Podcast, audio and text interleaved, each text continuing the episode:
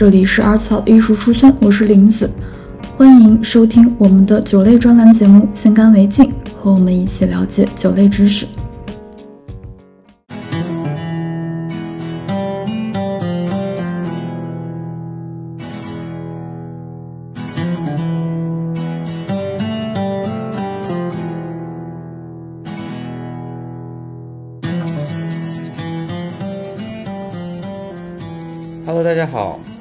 欢迎来到我们第一期艺术出圈先干为敬专栏。我是你们的主播冯鑫。相信大家一听到这个音乐，呃，这个心思就一下子飞到了一个神秘的西方国度，对吧？啊，那就是西班牙。对，听到这这个非常激烈、带有异域风情的这个弗拉明戈吉他，再加上你，你马上就会想到，你知道，穿着鲜艳的红色裙摆，然后。啊，非常有魅力的弗拉明戈女郎在那边跳舞。对，所以我们今天的主题就是要讲讲西班牙葡萄酒，本质上是一个入门了，但是我会讲很多带有一些文化或者说带有一些历史方面的一些色彩的东西，并不完全是呃喝酒方面的干货，有很多有意思的一些小故事。那可能有朋友要问说，为什么要讲西班牙第一期？讲的这个东西听上去好像很关键，好像应该经过一些深思熟虑。其实倒也没有。其实我主要讲西班牙，也就是我最近集中学了一波这个西班牙的葡萄酒，所以就觉得可以把这些我学到的知识经过一些整理给大家分享。我参加了两个项目，一个是由西班牙投资招商局举办的一个西班牙葡萄酒专家的这么一个为期两个月的在线课程。然后还上了一门课，叫做葡萄酒学者的一门专门讲西班牙的课程。自己也有开始学点西班牙语，就觉得很有意思。西班牙葡萄酒，不知道大家对西班牙葡萄酒太多了解，因为有的时候你会觉得说啊，我好像知道一些比较有名的、很有历史的，比如说我们一下子会想到，呃，Rioja 对吧？里奥哈酒，里奥里奥哈酒大概在。呃，十三、十四世纪的时候就已经非常有名了。然后我们会想到一些，比如说气泡酒，比如说卡瓦，对吧？呃，卡瓦气泡酒，那在十九世纪的时候已经很有名，因为当时卡瓦的创始人就，呃，在法国游玩的时候去了香槟这个产，然后他就把这门技术带回了加泰罗尼亚，在那个 Penedis 这个区域，然后他开始做这个西班牙自己的呃香槟酒，后来演变成了卡瓦。所以从这个角度来讲，那这个西班牙的做酒历史其实非常悠久的。我还我甚至还可以就追回到大概在罗马罗马帝国占领时期，西班牙就已经是一个非常非常优秀的葡萄酒产区。有一条非常古老的道路叫做奥古斯塔道路，从南边的安达鲁西亚。一直沿着这个地中海的西班牙的这这条西边海岸线，然后跨过比利牛斯山到了法国，然后再沿着这条线一直到了比萨，再到罗马，把这些精美的葡萄酒源源的不断输送到罗马帝国的中心，呃，就是罗马城。但是呢，呃，拥有这么多历史，并不代表现在我们对它有多熟悉。虽然说我们经常会提到一个东西叫做新世界老世界，对吧？我们想说欧洲做古老传统的有古老传统的葡萄酒国家，比如说法国、意大利、西班牙，啊，德国肯定也算，应该算是老世界。然后剩下所有的新兴国家去效仿他们的，应该叫做新世界，对吧？比如说美国啊，像什么智利啊、阿根廷。但是好像我们对于西班牙酒的了解，就包括一些在酒行业工作的人们，好像并不太。呃，知道西班牙酒到底是什么？除了那些刚才我讲到那些比较最有名的一些产区，啊，我觉得这个很有意思，因为我会把老世界再做一个细分。我想说你是老老世界，对吧？像这种法国一如既往的做酒，十三世纪，对吧？那些呃西都市的这个僧人就在勃艮第做酒，然后一直贯穿到当今，还是你是个新老世界？呃，就是比如说你是个老世界，确实，比如说我们刚才讲了说十四世纪开始做这个呃 Rioja，但是呢，你在当代又没有那么老，因为为什么？因为西班牙经历了无数次的内战，然后在二战之前就经历了大概非常长的内战，死了很多人。在大概一九三九年的时候，有一个西班牙殖民地的将军，对吧？呃，就觉得我要做一个乱世枭雄，对吧？然后反攻到了这个西班牙大陆，他就叫做弗朗西斯科·弗兰克。他成立了一个西班牙最长，当代西班牙最长时间的一个殖民统，呃，不是殖民统治，sorry，呃，是那个独裁统治，呃，大概一直到七六年，一直横跨了这个二战时期，直到七六年，西班牙才迎来了真正的民主。你会想象说，哇，别的国家可能二战打完就迎来自己的民主时刻了，西班牙一直在这个将军的独独裁统治下面，一直到了七几年，所以直到七十年代末。西班牙才有了自己真正的宪法，然后剩下的你知道，正常的人民生活，包括这个葡萄酒的制作，才回归到了一个常态。而那些古老的呃，在西班牙有几百年历史的田野，基本上会变，因要不是演变成了战场，要么就是被人抛弃在那里，因为没有青壮年，没有这个国家的活力去去呃重新。重新去做这些葡萄酒，而且很奇怪的就是，你当你有两代人失去了做酒的记忆，你就不会做了。所以你可能要必须要说，哦天呐，即使发生在比如说四十年前，但是我们没有这种口头的传承，你即你，而且在那个战乱的年代，没有什么人做太多的这个文字笔记，我们就忘了。虽然我们是一个非常有历史的。呃，做酒的历史国家，但是当代的人根本不知道该怎么做酒。我是说大部分人，当然你知道那些在里奥哈的那些家族也是有几百年历史的，他们可能呃比较幸运的免于了一些战乱，所以那些仅存下来的里里奥哈呃做酒商还是有很强的历史的。所以剩下的人，那如果我没有一个很强的历史，那我在七八十年代后，我要开始重新开始思考该怎么做酒。那那个时候的年轻人，你知道，比如说你如果出生在六十年代，那你八十年代的时候可能是个青年人，那你受到的教育是相当自由的，对吧？我们想想说，呃，六七十年代你长大的时候，那是什么样一个年代，对吧？那是一个呃嬉皮士精神的那种年代，对吧？然后大家都有点还是比较比较自由，这个散漫这么一个思潮。那你觉得这些人回到了他们的祖先的田地，对吧？有很多几百年的这种老藤葡萄酒，你觉得他们会怎么做？你觉得他们会找一些很古老的方法继续传承呢？或者说，甚至他们有没有可能做这些传承？还是会他们用一些说我们做我们自己的葡萄酒？所以你看。就是因为这个政治的格局，使得西班牙出现了一个非常两极的一个东西，一个是几百年传统的里奥哈酒，对吧？非常非常传统，呃，直到现在还是用老一派的方法，呃，做用很多的桶，对吧？用传统的美国木桶，陈年很长时间，给你做出来这种呃优雅细腻、带有很很多美国桶香的这种风格。但同时，你又会发现有一批有一批呃年轻的西班牙人，他们根本不按常理出牌。马德里附近的那些呃 Grado，马德里附近有一个山脉叫做呃 Sierra Sierra de Grado，呃其实挺冷的。然后他们会做一些非常 refresh，就非常清新，然后非常带有呃，当然这个词被用了，勃艮第风格的这种呃歌海纳 Grenache。那简单讲讲 Grenache，Grenache 是一个非常传统的西班牙葡萄。呃，其实我们呃在西班牙叫这个叫做 Grenache，对吧？如果你在法国的南部，它叫 Grenache。其实西班牙是 Grenache 的发源地。然后你知道，随着这个地中海往来的贸易，它被带到了剩下的地中海国家，包括南法。对，那在法国可能叫 Grenache。但是在那个地方，我们想象一下加泰罗尼亚是一个什么样的感觉？它处在地中海的呃沿岸，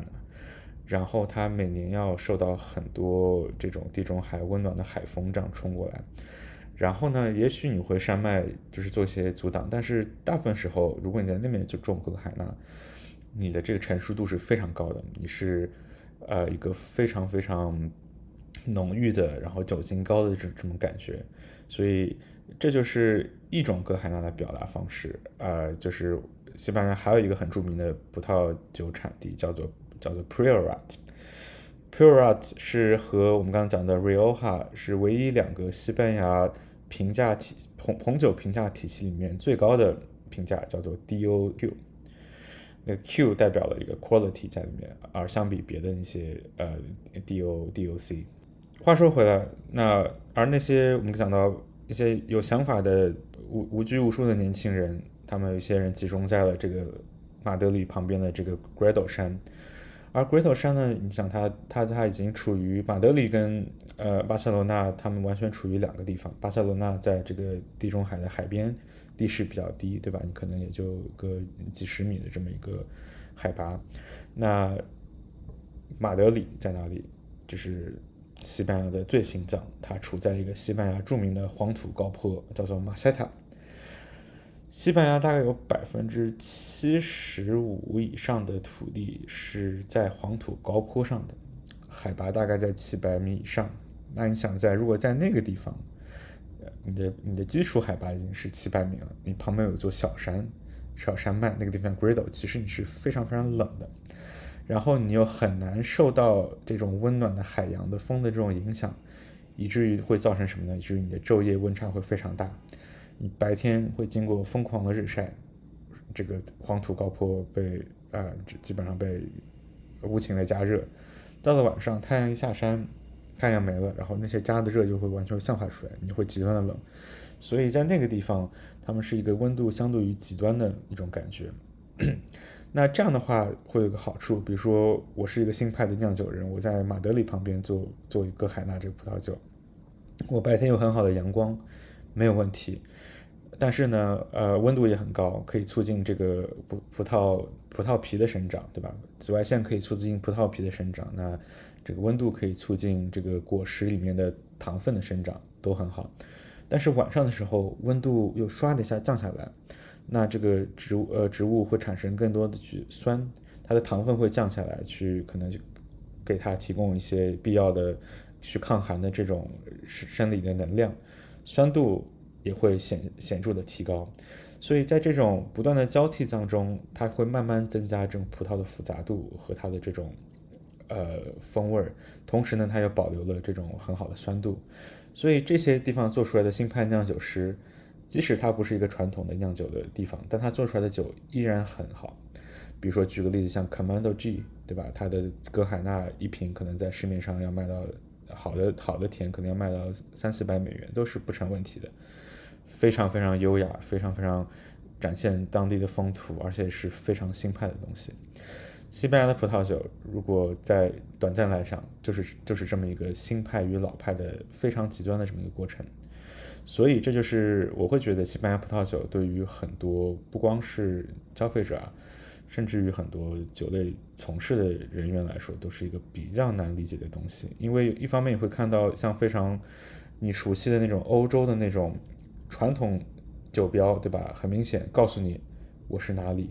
对吧？我这个什么年份，然后非常有家族背景的这种标，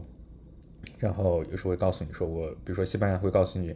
我的成年年份是怎么样，我是一个成年还是超级成年，对吧？我是一个 Reserva 还是 Grand Reserva，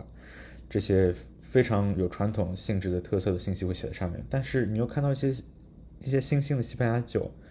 上面画了一个抽象画，对吧？他在一个你根本不知道在哪里的地方，然后你整个人就很懵，想说我该怎么去理解西班牙酒？所以我希望就是大家听我讲了刚才这小段历史以后，大家可以对西班牙酒有一个非常直观又简单的认识。我们我们不需要去深究很多这种细节，但是我觉得一个比较直观的认识是，西班牙是一个葡萄酒是一个会处于一个两极的一个呃阶段的葡萄酒，有非常浓郁的传统。没错，但是我们有又非常有创意、非常有创新精神的这些新一派酿酒师，来来打造我们西班牙整个葡萄酒的面貌。然后再加上我们刚才说了，呃，在八十年代以后，其实这些呃有了有了民主这个呃程序以后，很多很多生产的各个方面也会自然的就是跟上来，包括在这这个葡萄酒的嗯法律法规。那法国的葡萄酒法律法规其实大概在一九三二年或者三四年的时候，像比如说第一批葡萄酒法律法规，我们叫做 AOC，对吧？我们听说过这个词叫做啊 Appellation Origin Control，就是 AOC，它是规定了在一个地方你该用什么葡萄做什么葡萄酒，这样你才能表达一个当地的特色。那这个葡萄酒的这些法律法规在很多欧洲国家其实是呃。follow 这个法国的这个传统，那就是从从三十年代以后就开始慢慢的，呃，开始发展。但西班牙是一个我们刚才讲，在七十年代末才开始慢慢的跟上这些节奏，所以就会导致什么呢？也就导致着，即使我们有些法律法规，我们规定了这个地方该怎么种葡萄，但是呢，你想想，我们首先已经失去了那么多年的传统，在这些战乱的年代。其次，我们又看到了很多这些 AOC 体系的好处和它的弊端。它有更大的自由，可以让保留传统的同时又鼓励创新。所以你会经常看到一些 AOC，你觉得很奇怪，想说这个西班牙传统产区啊，比如说举个例子好了，我们举个例子，比如说就我们就讲里奥哈，你以为里奥哈是个很传统的地方？比如说我只能用格海纳，只能用 Tempranillo，其实不是。当你看了它的那个呃 DO，西班牙叫做 DO，当然这个那个呃欧盟叫做这个 DO DOP 或者 PDO 或是呃 DOC whatever，里欧哈这个 DOCA 它会告诉你说，当然 of course 你要做最传统的东西，你可以用那些葡萄，但是呢，你想做气泡酒没问题，你想要做一个。当代风格的白葡萄酒，比如说我们讲，我们我们会讲到一些，比如说什么叫做国际葡萄品种 （international variety）。比如说你想做一个白霞多丽，没问题。你知道为什么？因为里欧哈的这个葡萄酒法规允许你用霞多丽，允许你用 Sauvignon Blanc 长相思，允许你用 like Verdejo。你想做一个混酿，没有问题。所以你会发现这个东西就很神奇，就是虽然它传统没错，但是它又极其的鼓励创新。为什么？因为我们讲到什么？它八十年才开始做这些东西，它完全没有这样的负担，而且它可以取长补短。所以即使在一个传统产区，它仍然是非常开放的。好，以上我想其实就想说的是，让大家有一个非常直观的一个感性上的了解。就是西班牙葡萄酒是一种什么样的感觉？当然，我们有我们有聊到一些非常细节的东西，就比如说里奥它是什么味道啊，对吧？歌海纳是什么味道啊，对吧？或者说还有一些别的卡瓦的什么制作啊，那些东西固然重要，但是我觉得我们可以先做一个感性上的这种理解，就是西班牙葡萄酒它代表了什么？它跟法国的这种精神到底是有有什么不一样，或者跟别的国家是有什么不一样？好，那我觉得下一个我有觉得也很有必要的，就是葡萄酒不光是这个种完葡萄酿葡萄，不光是一个这个技术，它还有很多呃地理带来的因素，我觉得是非常重要的。因为你会想说，我做一个自由人，对吧？我可以在任何的土地种任何的葡萄，但我就选择在这里就种了这个，是为什么呢？其实这一切就是。我们要因地制宜，对吧？就是我们必须要在适合某些葡萄的地方去种这个葡萄。那这我那那如果我们这么讲的话，我们就不不得不去理解西班牙的地理。我觉得它会帮助我们更更好的理解西班牙的葡萄酒。好，那西班牙在哪里？西班牙在欧洲的最西南角，有一块半岛，我们叫做伊比利亚半岛，对吧？那伊比利亚半岛处在一个什么位置呢？啊，它处在一个欧洲跟这个非洲的这么一个中间，它在往北是法国，法国与伊比利亚半岛的交界线叫做比利牛斯山，对吧？那如果你往北，它是北非，然后有一个叫做这个直布罗陀海峡，那是个英国人掌控的直布罗陀。那如果你去往东，我们就有地中海，对吧？你往地中海就会你会发现有很多地中海国家，你会先碰到，比如说意大利。那如果往西的话，我们就面对的是大西洋，对吧？浩瀚的大西洋，所以它大部分处在这样一个位置。那，嗯，伊比利亚半岛上面主要有三个国家，但就是其实有两个最主要的就是葡萄牙跟西班牙，另外一个小国家在这个比利牛斯山的这个中间。对，我们就先不细说这个国家。那。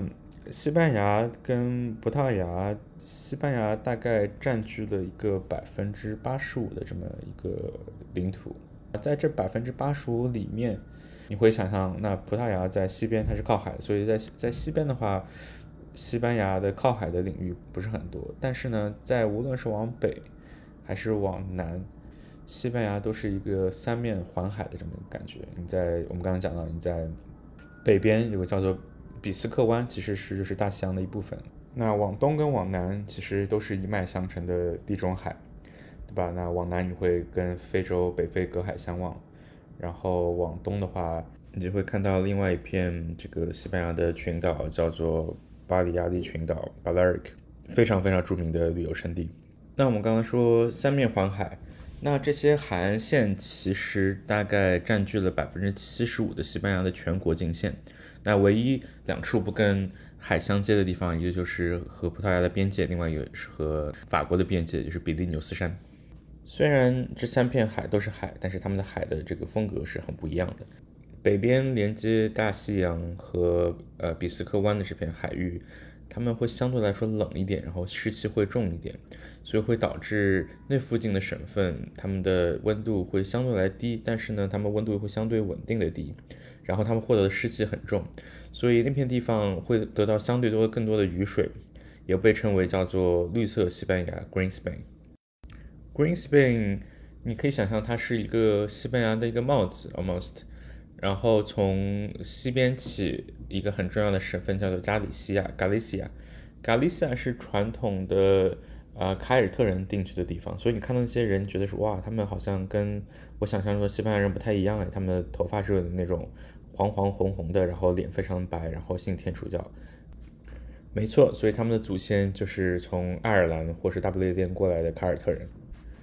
那从西北角的这个加里西亚，我们一直沿着海岸线往东走，我们会经过 Asturia 和 Cantabria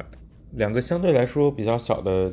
省份，背靠着 Cantabria 山脉，所以他们挡住了很多从比斯克湾吹来的非常冷的海风。如果我们沿着这条线再往东边走，我们会碰到一个地方叫做 País Basco，或者说我们会称之叫做巴斯克地区。相信很多朋友会非常熟悉，因为它有很多非常好的好吃的，是一个非常具有文化跟美食底蕴的这么一个呃省份。巴斯克著名的最观光的城市就是 s a n b a s t i a n 对吧？是一个非常好吃、好喝、好玩的地方。然后就已经和法国已经接壤了。País Basco 这个 País 在呃西班牙语是国家的意思，所以它其实也是传统上一个独立小王国，有自己的语系。刚才提到这四个省份，呃，加利西亚、这个 Asturia、Cantabria、País Vasco，他们的下雨基本上集中在呃春天跟秋天，所以他们其实跟波尔多很像，他们都属于一种气候形态，叫做海洋性气候，叫做 Maritime Climate。这基本上差不多概括了我们北边这条线，叫做绿色西班牙。那我们先来讲讲西边这条线，也就是我们的地中海线。我们刚才讲到隔绝西班牙跟法国的一条山脉叫比利牛斯山，顺着比利牛斯山脉，然后再往东，我们看到这个地中海海岸线，我们就来到了一个非常重要的省份，叫做加泰罗尼亚。加泰罗尼亚可能我们很多朋友也非常熟悉，因为它的首府是西班牙第二大城市巴塞罗那。而且加泰罗尼亚，大家经常应该听到新闻说他们要闹独立，就很显然他们说的语也语言也不是西班牙语。加泰罗尼亚语也是受西班牙官方承认的地方语言之一。包括刚刚讲到，如果你从呃加泰罗尼亚往东边看，有一片群岛叫做巴里亚利群岛，其实他们讲的也是加泰罗尼亚语。顺着加泰罗尼亚往下，我们来到另外一个省份，叫做巴伦西亚，也叫瓦伦西亚。再往下叫做呃莫尔西亚，他们受到的地中海的影响，呃吹上的海风和绿色西班牙不一样，他们受的海风也很湿润，但但他们的温度会更加高一点。而且大部分的时候，这个降雨是发生在冬天的时候，夏天是反对来说比较干燥的。然后，因为你想看它面对的是朝东，所以它在东边没有任何的阻拦，然后它有非常好的阳光，它 almost like 西班牙的加州的这种感觉。因为加州其实说实话也是一个地中海气候，所以你可以想象跟加州一样，巴伦西亚和在它往南的那个省份叫做莫雷西亚，他们盛产这个柑橘跟橙子。非常好的阳光海滩。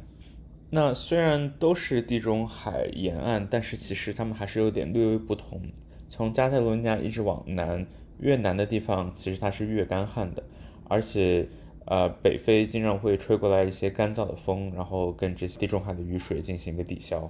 所以我们不难想象，现在讲到第三片海岸线，也是最南边的这片，就是安达卢西亚海岸线，几乎跟非洲北非摩洛哥是。平行的一条海岸线，这个地方虽然也是地中海，但它相当相当的干燥，它可能是西班牙最干燥的一个省份之一。安达卢西亚也是我们刚才讲到的开头弗拉明戈的诞生地，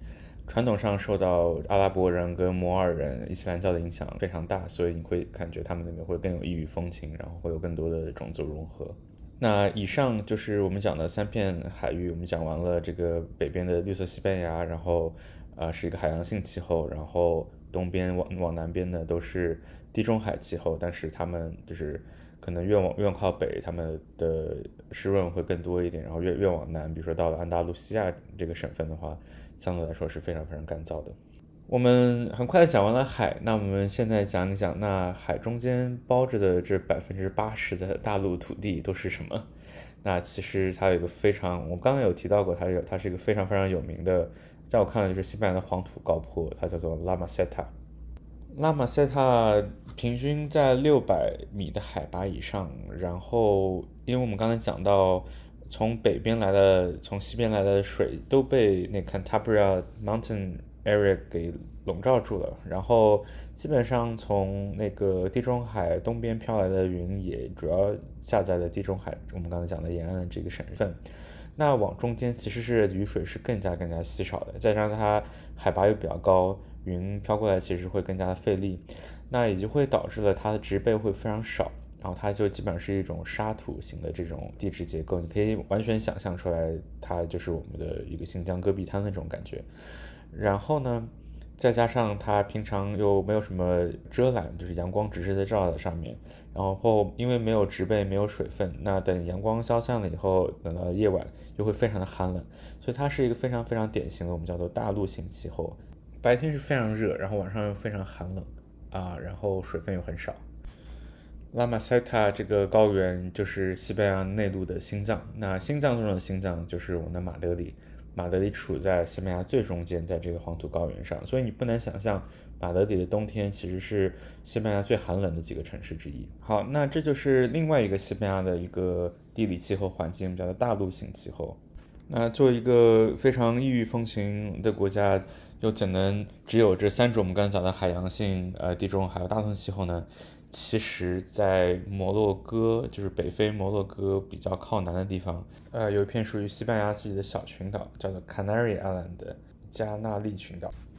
那加纳利群岛，你你想象它离马德里飞行时间大概有三个小时。加纳利一个最著名的岛叫做 Tenerife，Tenerife 上面有一个世界上第三大的活火山，叫做泰德峰。算是西班牙的最高峰。如果我们不只是说这个西班牙本土的话，也是游客仅次于富士山的第二大旅游胜地。呃，火火山 wise，上次喷发在一七八九年，所以也是一个比较活跃的一个状态。好，那我们花了一些时间讲完了这个西班牙主要的一些气候形态，